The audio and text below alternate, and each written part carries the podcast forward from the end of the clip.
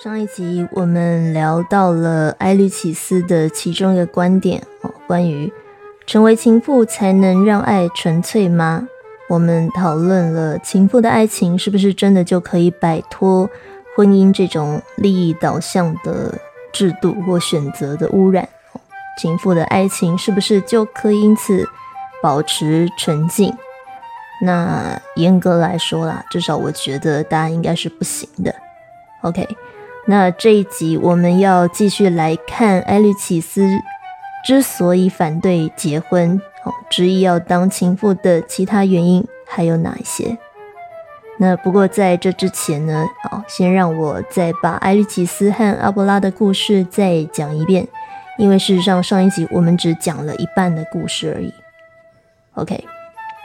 简单来说呢，这个故事就是在中世纪的法国哦，有一个知名的哲学家叫做阿伯拉。那他看上了一位小他二十来岁哦，当时只有十七八岁的巴黎的年轻名媛，叫做艾律启斯。于是呢，这个阿伯拉就靠着接近艾律启斯的叔叔兼监护人福伯特，并且毛遂自荐当艾律启斯的家教，好进一步诱惑艾律启斯。那艾律吉斯也很快的就爱上了这位才华出众的老师，哦，于是两个人上课上着上着，变成都在疯狂的上床了。只是后来很不幸呢，呃，两个人偷谈恋爱这件事就被艾律启斯的一位女仆举发，然后就被叔叔福伯特发现了。这个上一集没有提到嘛？那女仆为什么要告密呢？根据阿伯拉写给友人的这个。不幸男子的故事当中的描述，是因为呢，这位女仆也向阿伯拉求爱，而且还说：“这个我知道你跟女主人哦，跟艾律奇斯的恋情，但是我不介意当小的没关系。”然而阿伯拉对女仆没有什么兴趣，所以就很果断的拒绝她了。结果这位女仆就恼羞成怒，啊，跑去向主人啊，向福伯特告密，来报复阿伯拉的拒绝。结果就导致阿伯拉和埃律启斯被福伯特当场抓奸在床。那后来阿伯拉就带着呃当时已经怀有身孕的埃律启斯逃回他的老家哦布列塔尼躲起来，并且想着这个呃他是不是要负起责任呃娶埃律启斯为妻，好来平息福伯特的愤怒哦跟弥补对方所受到的羞辱。但没想到呢。埃利奇斯本人却坚持不想结婚，他对阿波拉说：“我比较想当你的情妇。”于是才有了我们上一集对于这个啊坚持拒绝婚姻、宁愿要当情妇的奇女子到底在想什么的讨论。那我先把后面的故事接着讲完。就是后来阿波拉还是说服了埃律奇斯跟他结婚。OK，只是。呃，再度很不幸的哦，就在他们两位打算去向福伯特讲说，哎，我们要结婚，然后准备提亲之前呢，这个福伯特以为阿伯拉要把艾利奇斯藏起来糊弄他哦，因为阿伯拉不是带艾利奇斯逃到呃布列塔尼躲起来吗？所以这个福伯特就派了两位手下哦，半夜潜入阿伯拉和艾利奇斯住的地方。然后残忍的把阿伯拉给咔嚓就阉割了啊！那这个是他们故事里面一个非常关键的转折。呃，被阉割之后的阿伯拉呢，深受其辱哦，哀痛欲绝，因为他除了这辈子都不可能再和艾律启斯享受鱼水之欢之外，他也不能真的娶艾律启斯为妻了。可是呢，这个个性善妒哦，控制欲和占有欲都很强的阿伯拉也不能接受以后还会有其他男人拥有他已经无法拥有的艾律启斯，所以呢，他就做了一个要求哦，他要求艾律启斯跟着他一起出家，进入修道院当尼姑和尚，而且这个阿伯拉还要求艾律奇斯要比自己先出家。因为他要亲眼看到，并且确定埃律奇斯已经向神发誓与世隔绝，也就是埃律奇斯不可能再回到俗世了，自己才愿意接着出家。那埃律奇斯在出家之后呢，有整整十年哦，他和阿伯拉都处在这个断联的状态。直到十年后哦，已经三十二岁，正在担任修道院院长的埃律奇斯，因为碰到了一些麻烦的状况，然后阿伯拉出手相救，这个两个人才再度联系上。那我们在节目中所读的哦，他们之间的这个书信往来，就是在这个断联十年后哦，两个人再度联系上之后所写的呃书信。好，那埃律奇斯呃死都要当情妇的第二点原因是什么呢？就是爱情的喜悦与自由。哈，他认为会受到婚姻的束缚。而被缩限。呃，就像我们前面提过的，埃律启斯曾经跟阿布拉说：“这个把我当你的情妇而不是妻子，这样子我就会出于单纯为了你而展现我的魅力，而不是因为受到婚姻的约束和要求才这么做。”然后他还提起另外一个原因，哦，就是当我们久别之后再度重逢。这份重逢的喜悦便会因为太过难得而更加让人狂喜。OK，所以你可以看到，艾利奇斯呃有两个原因不想要进到婚姻里面。第一个就是呃，我不是因为婚姻的要求，所以才为了你展现魅力。第二个是因为没有婚姻的束缚，我们会呃分别很久才重逢。这个重逢会让呃我们相处的喜悦更加倍，更令人狂喜。那关于这一点啊，关于婚姻究竟是不是爱情的坟墓？好格利芬是这样说的。他说，埃略启斯就像所有情妇类型的女人一样，会因为自己被爱而狂喜不已。并且认为婚姻这种有约束力的东西会剥夺他这种因为被爱而狂喜的感受。为什么呢？因为情妇认为，当爱人在他身边时，对方是真心想要留下来的。然而妻子相反，因为妻子们总是知道自己的丈夫别无选择，只能和自己在一起。至少情妇是这么想的。当然了，男人有可能还是爱着妻子。我们之前讲过好几次，男人有可能还是爱着妻子，但也有可能不爱了。他和妻子在一起，只是因为他已经娶了对方，有责任义务和对方在一起而已。那妻子的这种情况对情妇来说是难以接受的，因为她要确定自己的魅力对男人来说始终能产生效果。所以对情妇来说，哦。感情关系的非法性，正好可以作为他的爱情的证明。感情关系的非法性，正好可以作为他的爱情之所以为爱情，而不是一种呃责任义务的证明。原因是啊，重点来了，原因是因为情妇认为，如果一个男人愿意冒着风险和他在一起，那就代表。男人是爱她的。如果你有当过情妇的经验的话，别告诉我你没有这样想过。我有这样想过，我承认。你敢说你没有吗？如果一个男人愿意冒着风险、冒着违法的危险和你在一起，就代表某种程度这个男人是爱你的。OK，这个是。我觉得蛮 classical 的一个呃情妇的想法哦，可是呢，不好意思哦，我之所以这个会用格丽芬这本书，就是因为我喜欢她这一点。因为格丽芬小姐很快的就要打脸自己跟各位广大的情妇了。他说：“但也许情妇们这样的想法只是自我欺骗。”好，下面这句非常经典，请让我重复两次。男人冒险，可能只是因为他们爱冒险而已，就像情妇保持魅力，只是因为她喜欢诱惑男人一样。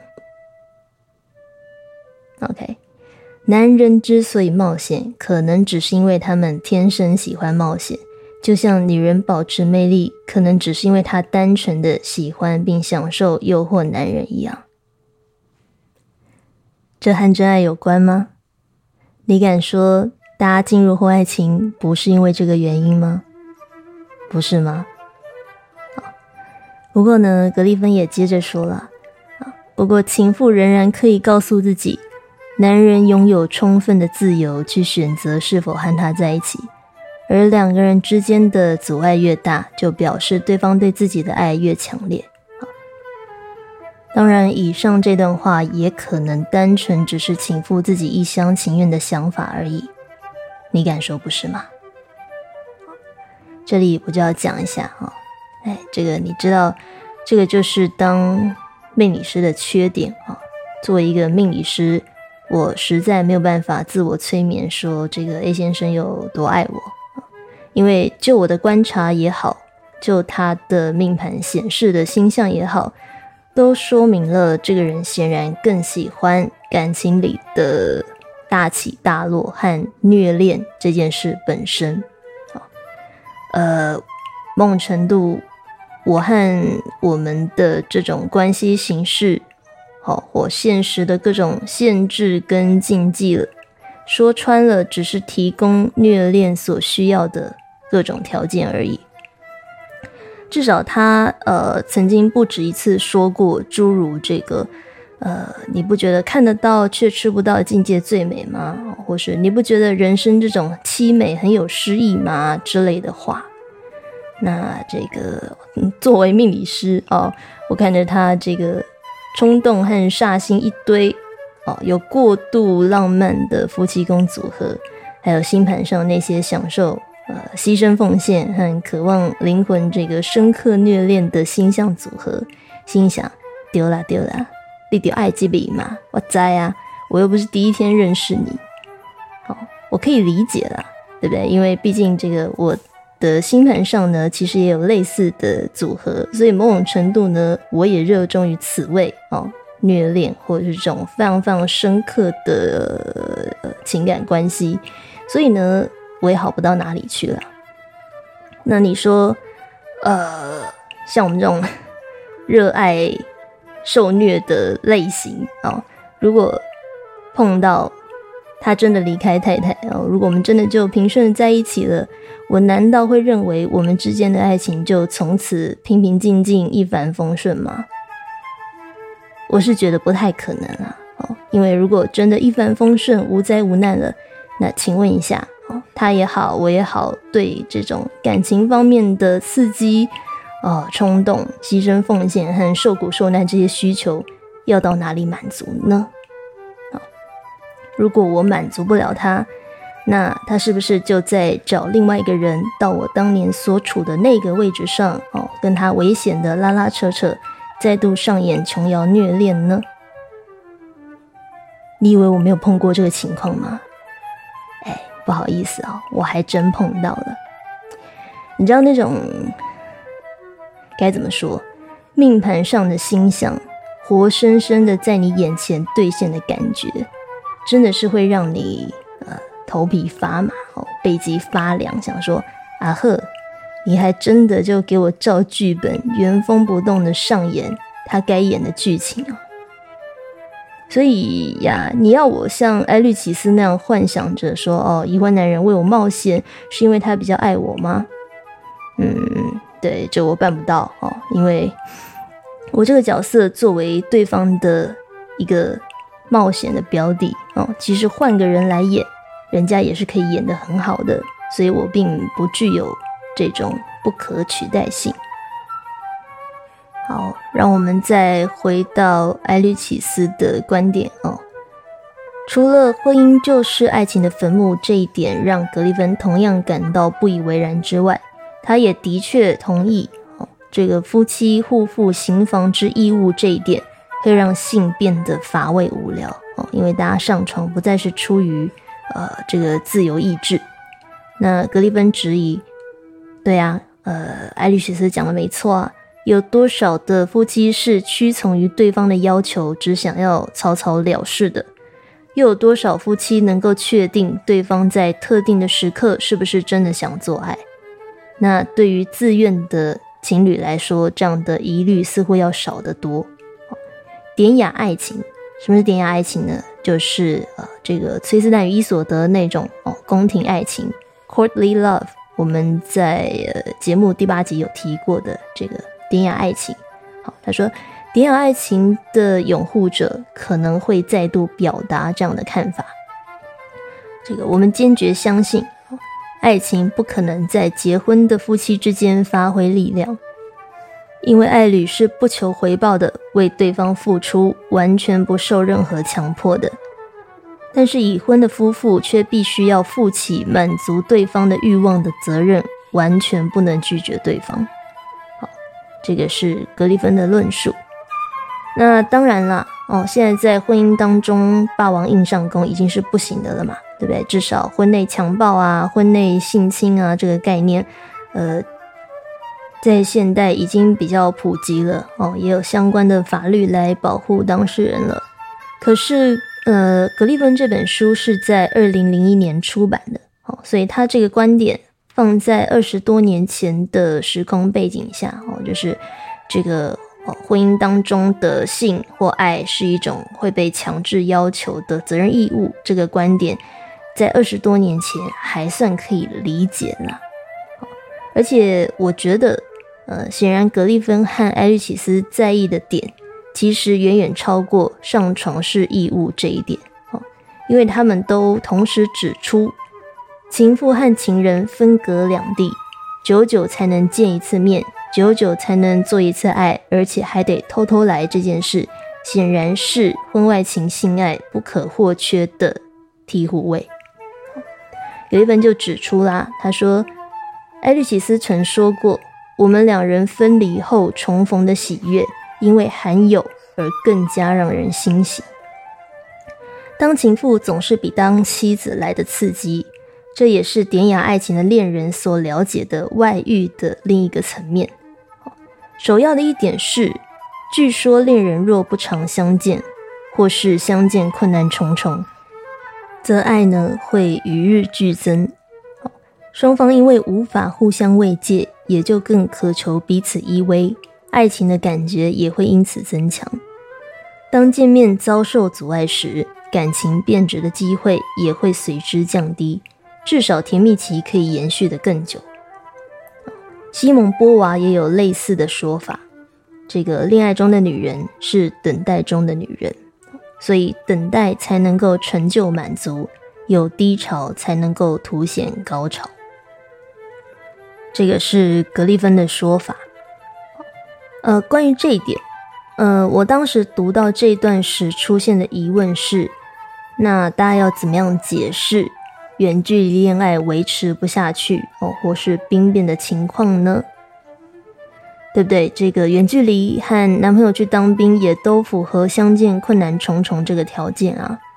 可是显然这两种情况的伴侣并没有像外遇的情人那样，始终维持着这种高涨的兴奋感，而是可能还反过来，因为太少见面相处而逐渐浓情转淡，对吧？我觉得啦，因为，呃，差别在于这个远距离恋爱和呃男友去当兵两种情况，都是在伴侣双方本来就是光明正大、理所当然交往的前提之下进行的。可是婚外情不是，所以我觉得哦，婚外情的高潮的关键点还是受到禁忌阻碍这件事在作祟啦。就像我们在节目第九集提到的这个挑战禁忌，呃，明知不可为而为之这点，我认为才是婚外情与婚外性爱的助兴剂，对不对？这个远距离恋爱是呃，你们每次做完可能都要等很久，然后中间就是漫长枯燥的乏味等待，它并不会像婚外情那样带有这个关系正在倒数计时哦，甚至随时都可能因为。被抓到而终止的急迫性在，所以呃，婚外情性爱的特色可能就在于它会让人觉得你做一次可能就少一次哦，因为谁知道我们什么时候会被抓到呢？所以做一次就等于偷赚到一次，这个是我的想法了。那当然，这个我毕竟就是个理论派的嘴上老司机哦，所以以上我的这些推论也没有什么现实的根据可言。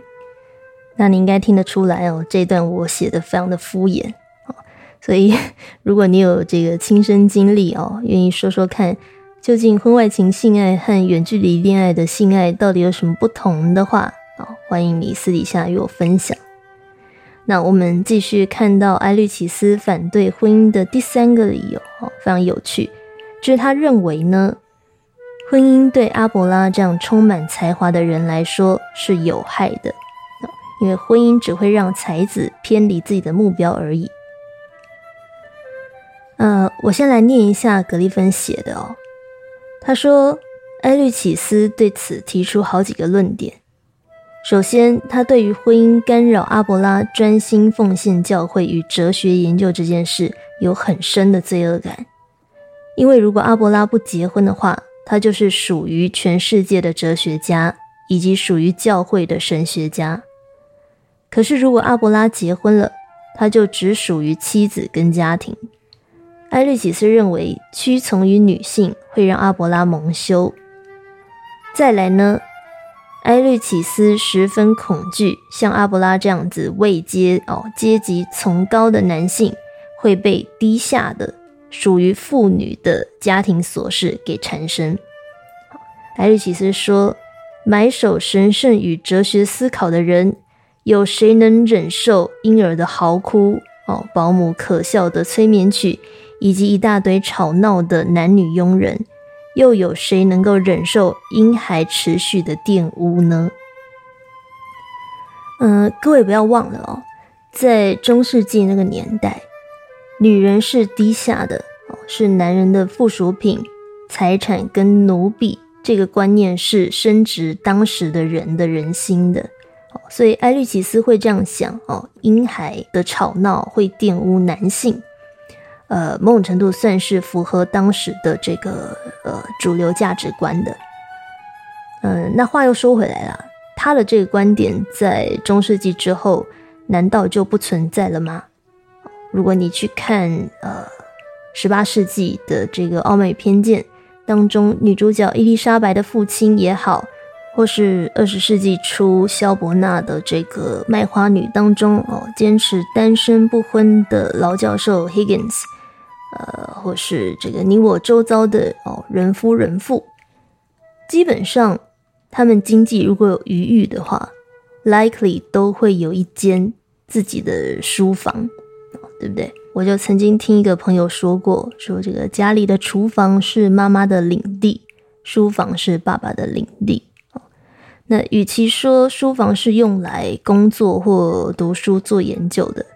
呃，不如说那是一个男人们可以逃进去哦，躲避妈妈与宝宝和一切家庭琐事嘈杂的异次元空间。你知道英文里面有个词叫做 “man cave”，man cave，男人的山洞，你大概就可以抓到这个概念哦。man cave，书房作为男人的山洞，让他们可以躲起来，最好只有他知道。芝麻开门的密码，没有别人知道，没有别人可以闯进来。OK，那呃，尽管啊，沃尔夫说每个女人都应该也要有自己的房间，但是事实上是，妈妈们如果要躲避小孩和家事，通常都只能躲在厕所跟浴室哦，或者有些人就干脆躲去公司，因为他们的母职让他们相对来说哦。比较难，也有一个这个 woman cave，虽然他们实际上可能比呃先生们或爸爸们更需要这样子的一个山洞来喘口气。嗯，所以就这点来说呀，埃律启斯说的问题虽然呃有够沙文主义，但是我们很难不承认哦，这的确是一个问题哦，就是呃。家事啊、育儿啊这些事情，对男人来说，长久以来都是一个他们想要躲避、避开的事情，否则会干扰他们的思考、他们的创作、他们的事业发展。blah blah blah。可是格利芬在这里提出了一个更重要的好问题是：呀，那埃律启斯自己呢？埃律奇斯自己怎么办呢？这个阿伯拉虽然是个有才华的大学者，对，不应该被呃婚姻家庭阻碍他的仕途发展。可是大家不要忘记了哦，艾律启斯自己也是一位知名的学者哦，在那个年代，他的事业和才华的发展，难道就该被婚姻和家庭给牺牲吗？呃，各位要知道，在中世纪。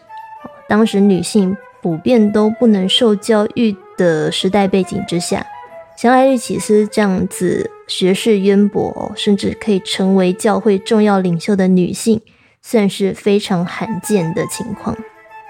所以格利芬的问题是：如果艾利奇斯觉得男人的事业和才华不应该被家庭牺牲的话，难道女人的就应该被牺牲吗？我相信这个也是当代许多事业型的女性在挣扎要不要成家、要不要结婚生子的时候会有的两难跟不甘心，对吧？那格里芬觉得，埃律启斯对于婚姻的愤怒，对于阿伯拉可能会被婚姻困住的抗议，如果我们去追根究底的话，可能会发现这份愤怒。也许是来自于埃律启斯自己可能会被家世束缚住所产生的恐惧。呃，关于这一点哦，其实有更多深入的东西可以来谈。那我们等一下再回过头来看它。OK，呃，除了这个考量之外哦，另外埃律奇斯也觉得自己和阿伯拉的关系说到底是有罪的，所以第二个他觉得不应该结婚的原因是。只要他们不结婚的话，他们就永远有向上帝忏悔的机会。那阿伯拉也可以持续将自己献身于哲学研究跟神职工作哦，继续为上帝服务，继续呃帮他们两个赎罪。可是反过来说，如果埃律启斯跟阿伯拉结婚的话，他们与上帝之间的罪恶不但不能一笔勾销，婚姻还会替他们的犯罪加上一道封印。只要这个罪行，他们两个犯的罪行永远在那里，阿伯拉就永远无法在教会有所成就。所以说到底，这个埃律奇斯的这一层考量，还是为了阿伯拉的仕途哦，为了阿伯拉的前途所顾虑的。那当然啦，这样子的这个哦，他们的关系是有罪的的这个观点，固然是来自于当时的呃宗教背景。那你说，现在婚外情的罪真的能够把一个人的事业摧毁到什么程度吗？哦，看看我们这个历年来看过的各种奇葩婚外情的故事，最后这个哦，对不对？唱歌的还不是继续唱歌，指挥的哦继续指挥，煮饭的继续煮饭，马照跑，舞照跳。有人说了。这个才子自古风流多情，所以这不是他们的错，外遇不是他们的错，婚外情也不是他们的错，错在他们本来就不适合婚姻，所以不应该进入婚姻。呃，关于这个观点哦，我只能说，雅就天性而言，这个野马毕竟不是被豢养的家畜嘛，所以你的确不适合拿绳子拴住它。但是呢？呃，才华是一种天赋，但道德是一种选择。况且，谁说这个婚姻只能是一条缰绳，而不能是一片草原呢？对吧？如果一人非得出轨或搞个婚外情才能够成为才子啊，才能够创作的出来，说真的，这算哪门子的才华？虽然我很想斩钉截铁的这么说啊，但别急，因为我五分钟后就会修正上述这个说法了。呃，题外话啊，这个我一开始啊小的时候的确有担心过，如果我和 A 先生的关系真的这个擦枪走火哦，出了什么包，会不会严重影响我们的事业跟饭碗？比方说会被公司惩戒啊，或一方被调离原单位啊什么的哦，或是更严重的传出去毁掉谁谁谁的名声等等。但这个江湖混久了，你就会发现哦，至少我所待的地方了，婚外情稀松平常哦。这个开个玩笑，基本上可以说是人人衣冠楚楚，处处衣冠禽兽。这个我后来陆续听说，婚外情界的前辈们的情史，早就久远到可以成为都市传说了。我周遭人也早就见怪不怪了。那我也有看过有人这个搞婚外情，搞得东窗事发，甚至都上新闻，但最后还是若无其事的升官发财了。所以，呃，怎么说呢？这个我当然是觉得职场哦，专业归专业，私德归私德，这一点是好事了。但我还是难免会对当年作为小朋友的自己，哦，一开始如此，呃，大惊小怪，担心过度，觉得有些不是滋味。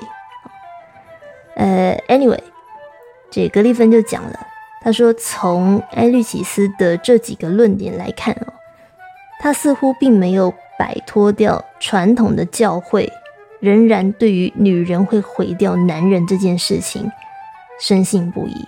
就像当年这个夏娃因为偷吃禁果而毁掉亚当那样。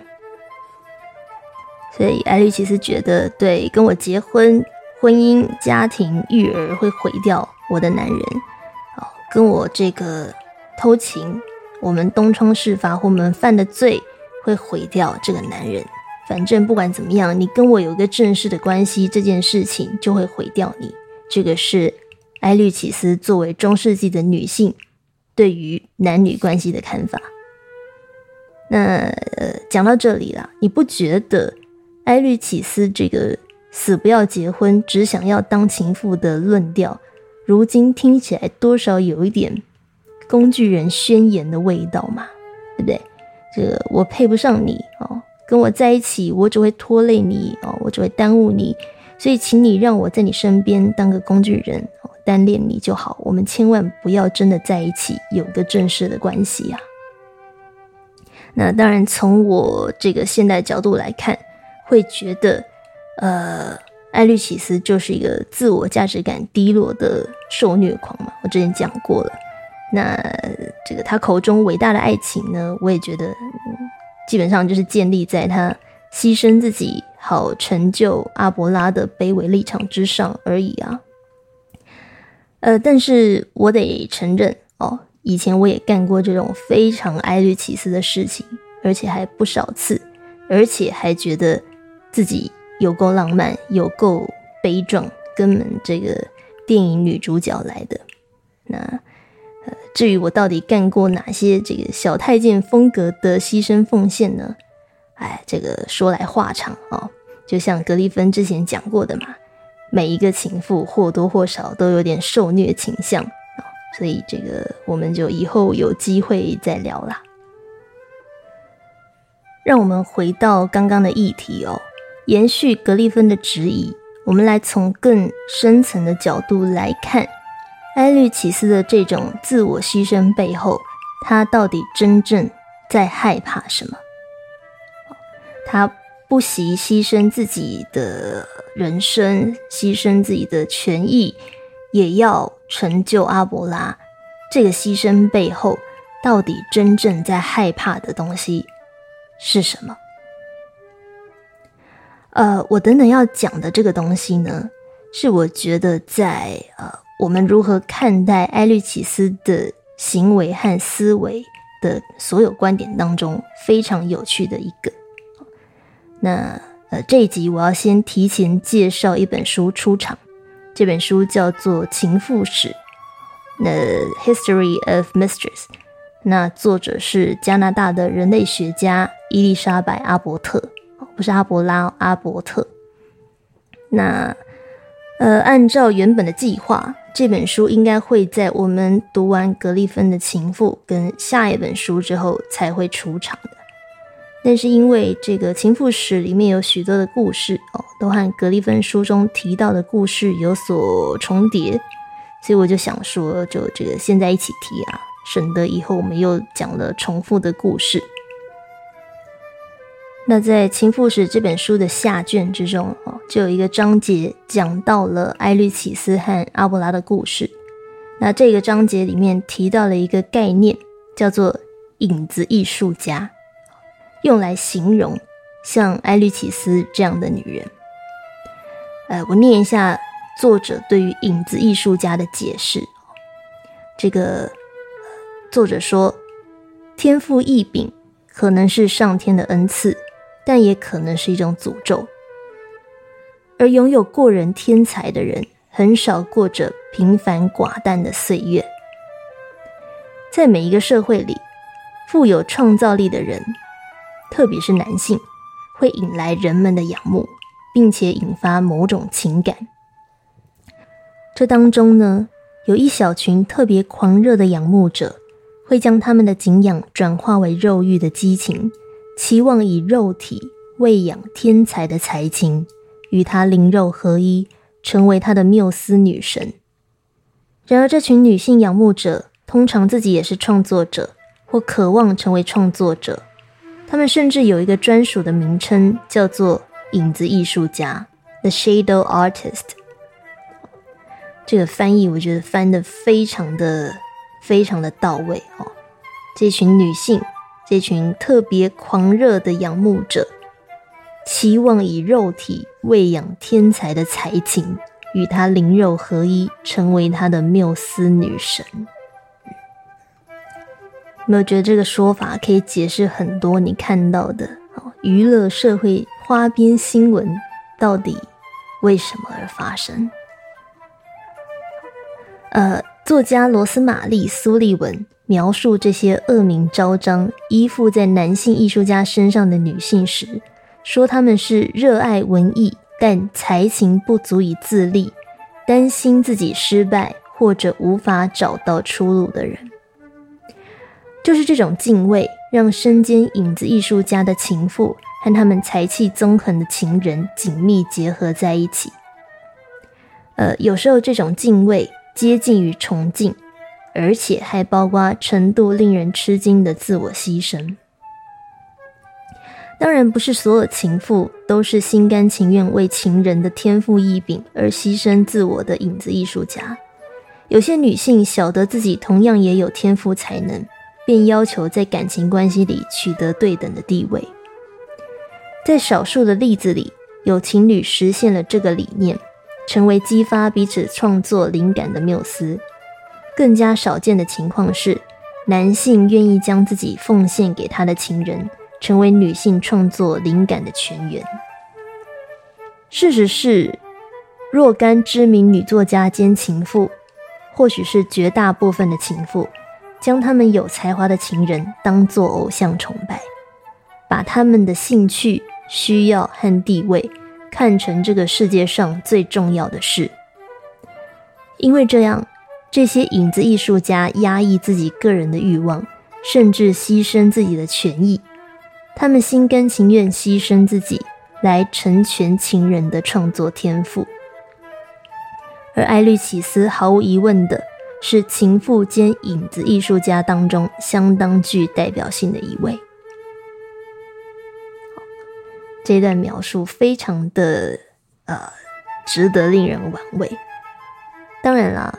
呃，我觉得这个关于情妇作为才子的缪斯女神这件事呢，呃，也不是单纯只是女性创作者对自己的才华和社会地位没有自信而必须仰赖男性创作者的身份来呃借壳上市这么简单而已。呃，至少这个我为这集选的片头曲哦，林忆莲的。不必在乎我是谁当中的一段歌词就提供了反例嘛，对不对？这个女人若没人爱多可悲，就算是有人听我的歌会流泪，不管春风怎样吹，让我先好好爱一回。呃，我想撇除于借壳上市这一点哦，大概这段歌词也是这些影子艺术家。才子们的情妇缪斯的心情之一吧。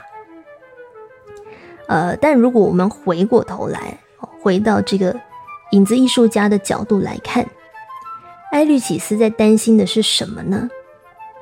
表面上，埃律启斯担心的是阿伯拉的学术发展跟仕途会因为自己而毁灭，但是我在想，实际上他担心的会不会是阿伯拉就是我对我自己理想的一个投射？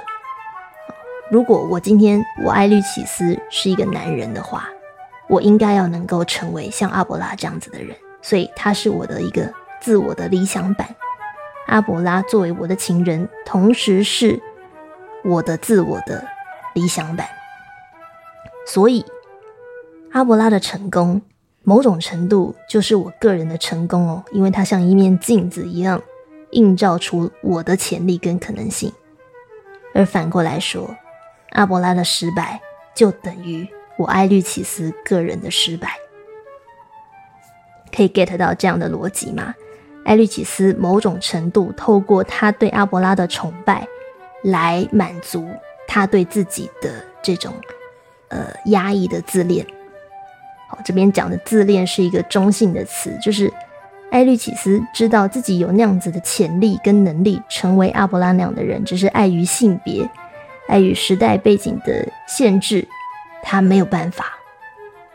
所以呀，我觉得某种程度，艾律奇斯可能知道自己是一个有才情的人，哦，甚至也许他的才情比阿伯拉更突出，也说不定，只是碍于中世纪的女人并没有自己的事业，也不太可能会有社会地位，所以这个艾律奇斯于是就将展现才华。发挥才华，并且获得社会性的成功，这个渴望不动声色地寄托到阿伯拉的身上，哦，有点像是，呃，这个当代有许多的父母，对不对？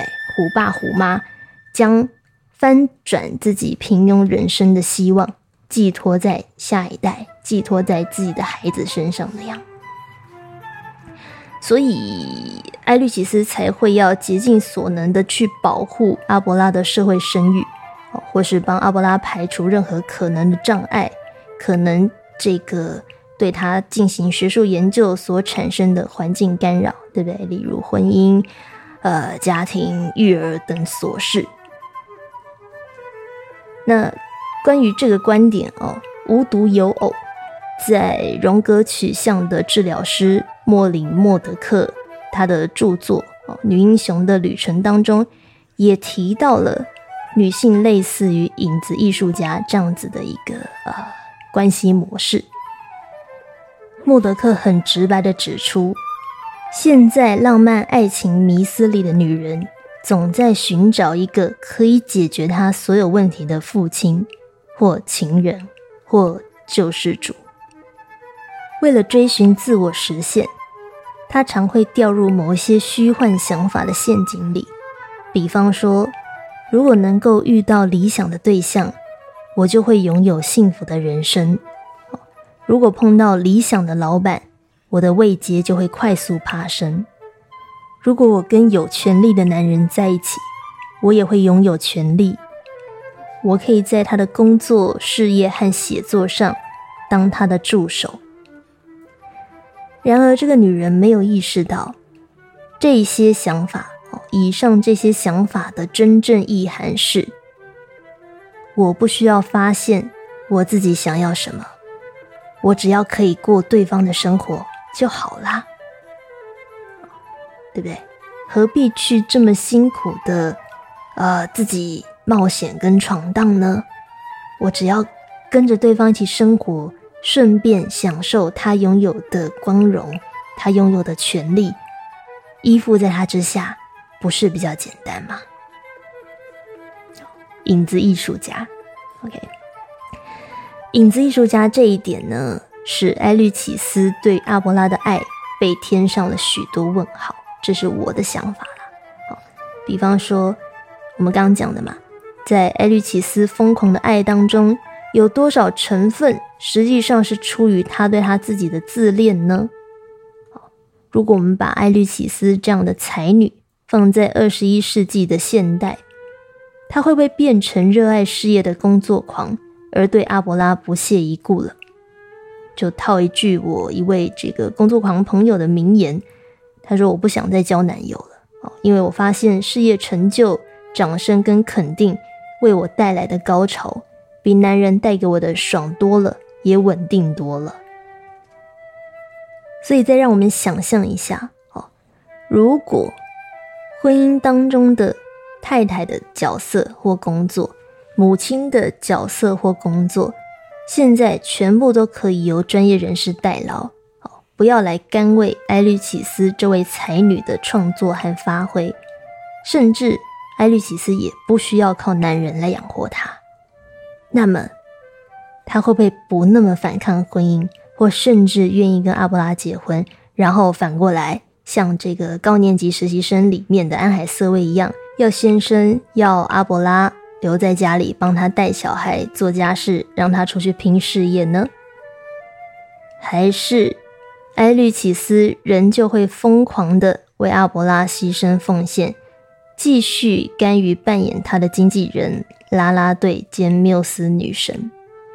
因为埃律启斯终究还是没有自信跟勇气去脱离影子艺术家沾别人的光兼躲在阴影下乘凉的这个舒适圈，他还是没有自信跟勇气去彻底发挥自己的才华，并且同时承担才子们自古以来都要承担的：万一创作引发争议呢？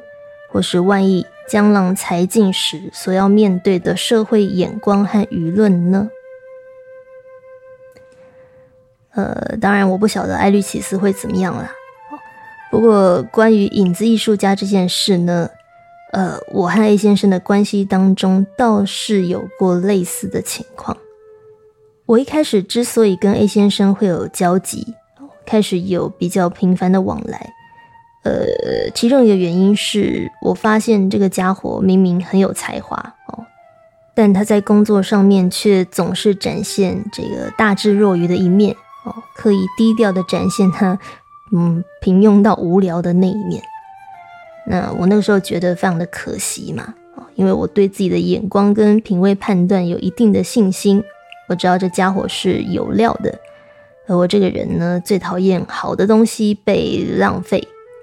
所以我就开始扮演嗯伯乐嘛，至少我自以为我是啦哦，就不断的刺激他啊，吐他的背啊，要把他踹出去哦，要他这个不要再装无能跟装废物了，给我去台上发光发热，展现他的才华。呃，某种程度啦，这个原因啊，也是我在日后不管情绪暴走也好哦，跟他翻脸也好。到决定要做这个节目也好，我都还是守着哦，不要毁掉他的这条底线的缘故。这个不管我实际上到底有没有能耐这样做哦的原因，因为我知道他的未来还大有可为啊，加上他的身宫又在事业宫，代表事业啊或者说置业的发展，大概就是他这辈子最重要的事情。所以那个时候，我觉得只要他可以克服。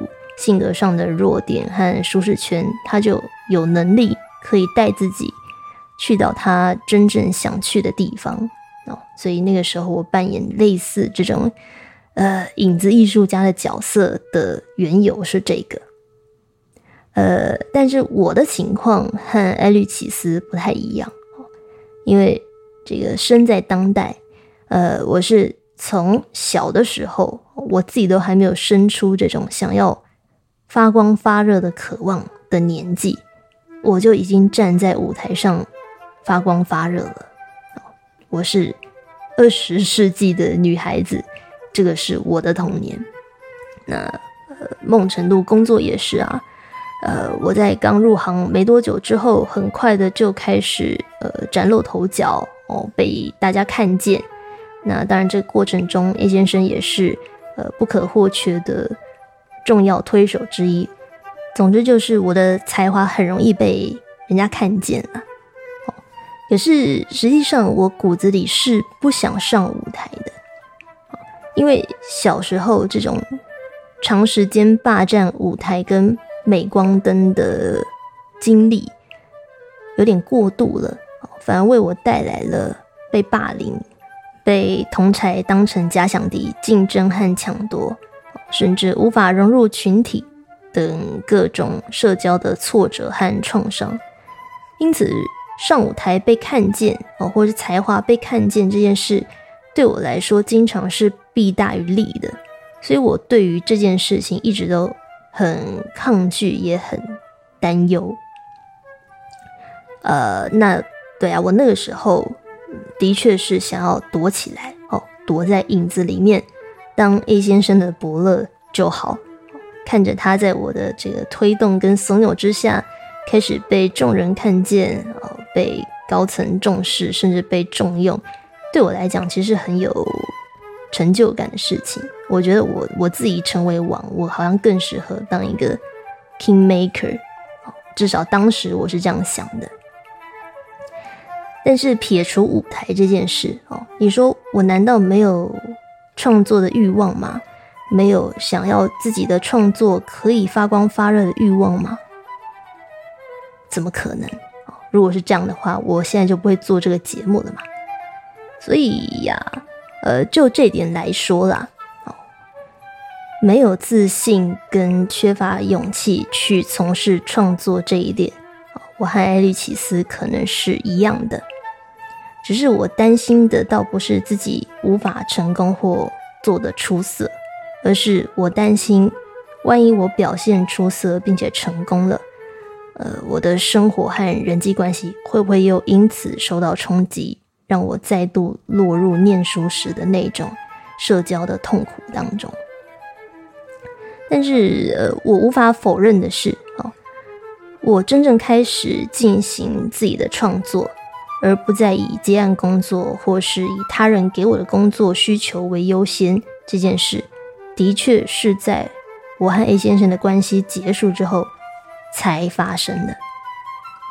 可是，早在我创作之前，早在我和他的关系结束之前，很久之前，我就有创作的想法了。只是我一直没有心力，哦，也没有清晰的呃概念产生。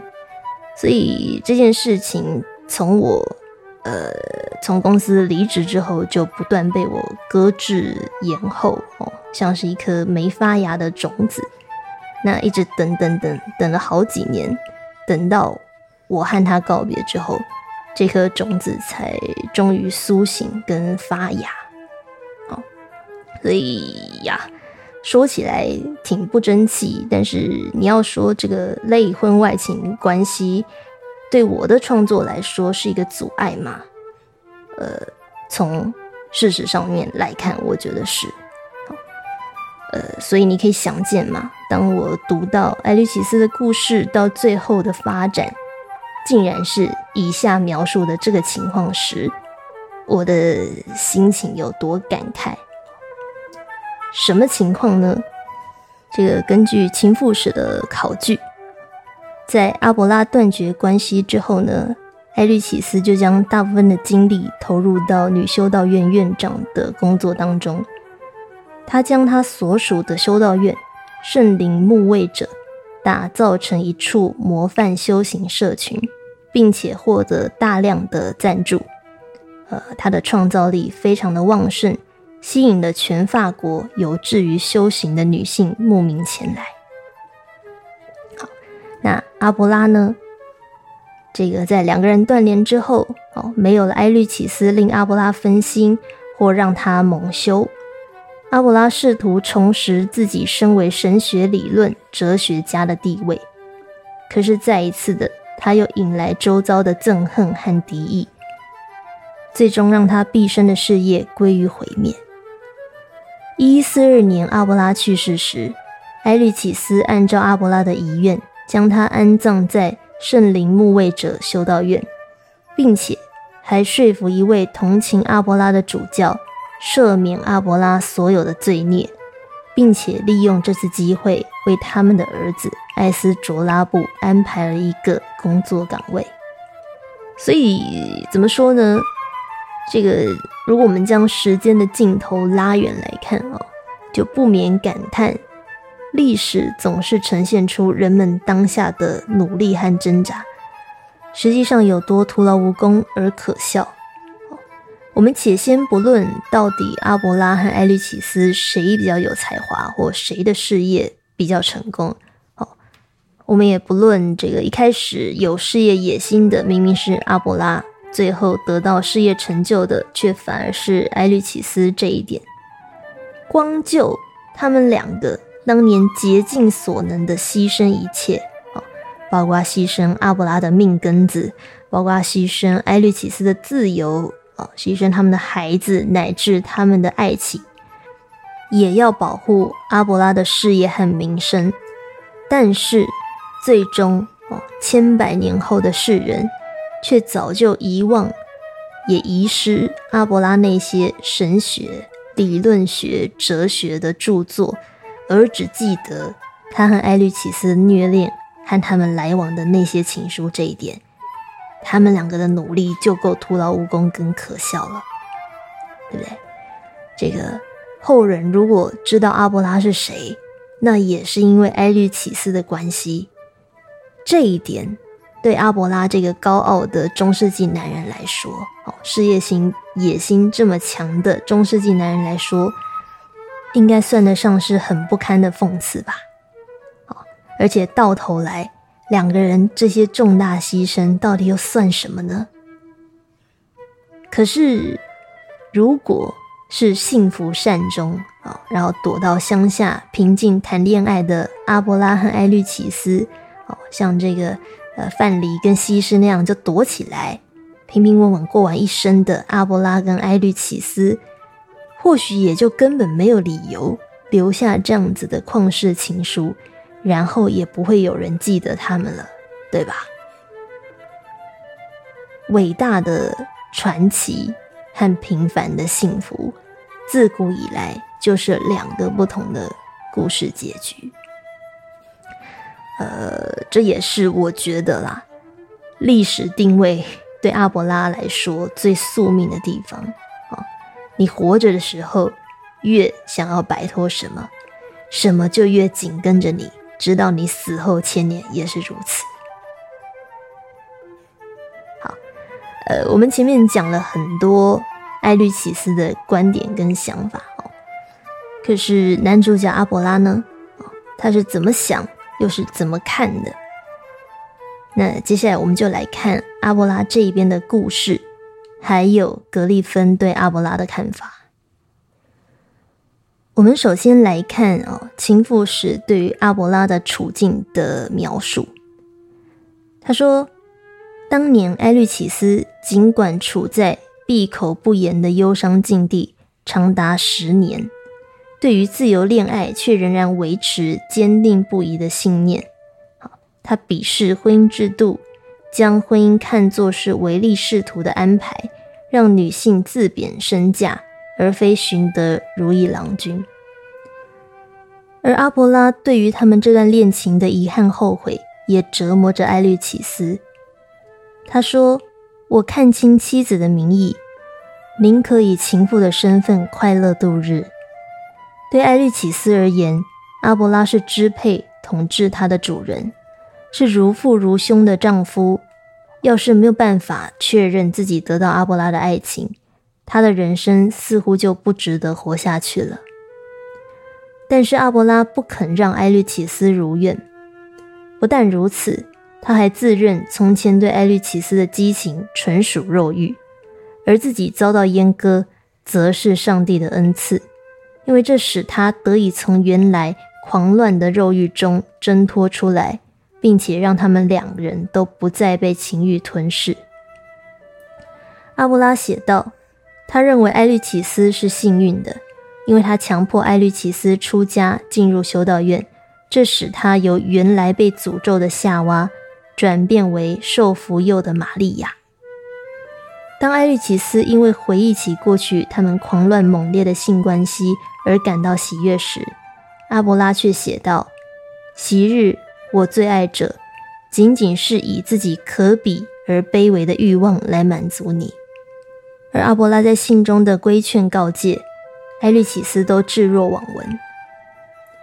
然而，在埃律启斯生了场大病之后，他却决定与阿伯拉断绝往来。埃律启斯在最终的信写道：“最后，阿伯拉，你业已永远的失去了埃律启斯，我业已从思绪中将您摒除，我业已将您忘怀。”然后呢，这个埃律启斯又以同样激烈决绝的语气。描述他将永远无法再见到阿波拉性感的嘴唇与令女性怦然心动的雄健体魄是多么的令人痛苦沉闷。这个我当时读到这里呢，忍不住笑了出来，因为这个埃律奇斯实在是很妙。嗯，你都已经要跟对方断绝关系了，呃，最后还要再缅怀跟哀悼一下自己对对方尚未断绝的情欲，一起安坐。那关于这个部分，我们第二十五集会再提到。而且呀，你看啊，这个艾律奇斯跳脱情欲的方式也没有什么道德高尚或了不起的地方，对吧？就是生了一场大病嘛，啊，就跟我这个身体负荷不了了，所以最后选择登出，也没什么两样。Anyway，从以上这段描述，你就可以看得出来哦。阿伯拉和埃律奇斯的关系发展，简单来说啦，就是阿伯拉先因为个人的欲念哦，先去招惹了埃律奇斯，结果没想到呢，招惹到一个这个个性极端又死心眼的姑娘。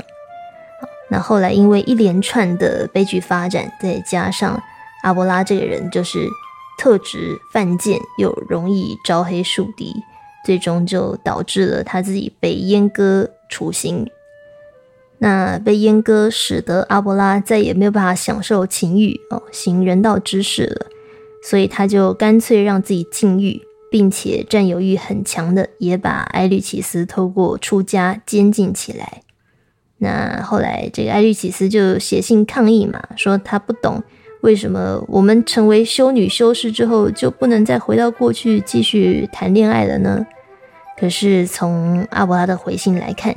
显然他已经认为一切都回不去了，所以除了自己向上帝忏悔之外，他也在信中不断的规劝艾律启斯说：“不要再单立于我们过往的情欲了，这个跟我一起虔诚的侍奉上帝吧。”，那最后艾律启斯受不了了，就跟阿伯拉再也不相往来了。那关于阿伯拉对艾律启斯。在十年后继续示爱的反应跟处理方式，格里芬显然跟艾律奇斯一样，感到非常的不满也不爽。他说，和艾律奇斯死心塌地的爱比起来，一般人会觉得阿伯拉不值得艾律奇斯如此无私无我的爱，因为阿伯拉似乎关心自己胜过关心艾律奇斯。他在信中描述自己对于遭到阉割时的最初反应，唯一没有提到的人就是埃律奇斯。他写下了自己婚前的想法，也写了自己对于福伯特的责任感和罪恶感。可是故事从头到尾，阿伯拉似乎都极度缺乏想象力，无法揣摩出爱人，也就是埃律奇斯的反应。他完全的置身于男人的世界之中。从未顾及埃律启斯的感受，或者他对这件事的看法，而只是将埃律启斯视为福伯特遭自己玷污的财产。就是阿伯拉只把埃律启斯视为福伯特的财产，而自己玷污了这个财产。他说，埃律启斯是绝对不会用这个字眼来形容自己与阿伯拉之间的肉体之爱的。这段文字根本侮辱了埃律启斯，尽管阿伯拉的作为、言辞和想法完全依照并且符合当时的社会传统。呃，老实说了，我在第一次读这本《情妇》的时候，哦，读到当中这个阿伯拉和艾律奇斯的描述时，的确也觉得，对啊，阿伯拉就是个混蛋，哦，杀猪。他想怎么样支配艾律奇斯就怎么支配，完全不顾艾律奇斯的立场跟感受。但在经过我们刚这一轮的检视之后，我反而想回过头来问的是：埃律启斯本人真的不会同样也认为自己就是阿伯拉或是福伯特的财产吗？因为从情妇史的描述跟两个人的情书的原文来看，呃，对啊，埃律启斯一开始就自称了嘛，自己是阿波拉的奴婢，而且我觉得某种程度，他从头到尾都处在一个。看起来奴性很强哦，并且不断渴求对方满足自己的欲望，帮他止痒的状态，不是吗？所以这看起来更像是一个怎么讲，一个愿打一个愿爱的关系啊。哦，如果我们要从呃比较挡靠比的，对不对？被调教成性奴的角度来诠释埃律启斯对阿伯拉的渴望。呃，似乎也并无不可嘛。我的意思是，埃律奇斯的爱真的如格利芬所说的是一种带着伟大无私无我的爱，在爱着阿伯拉的吗？还是我可以说，他其实是一个情欲难耐的哦，正处在戒断症状之中的某一种情欲成瘾者？只要阿伯拉愿意继续满足他的瘾，他愿意为对方做任何事，付出自己所有来交换情欲哦或爱情的满足。OK，然后呃，阿伯拉真的如格利芬书中所描述，是一个冷酷无情的男人。呃，在满足了自己的欲望，然后不能人道之后。就狠心抛弃艾律奇斯，不管对方怎么哀求都不为所动吗？事情真的有这么简单吗？哦，如果阿波拉真的就是这种烂人，那艾律奇斯的眼光是不是也太差了一点？哦，如果真的只是这样，那为什么两个人第一次断绝关系的十年后，当艾律奇斯的修道院发生了危机时？阿伯拉要再一次出现在艾律奇斯面前，并且出手搭救呢？呃，我还是想再讲一次，这个把男人视为商人的坏蛋、卑鄙的渣男，然后把自己视为为爱而生的、怀有伟大情操的圣母，无疑是一种最简单也最容易被我们自己接受的认知方式——简单暴力呀。但是，事实总是比我们一厢情愿的认知还要来得更加复杂，哦，难辨好坏，充满灰色地带。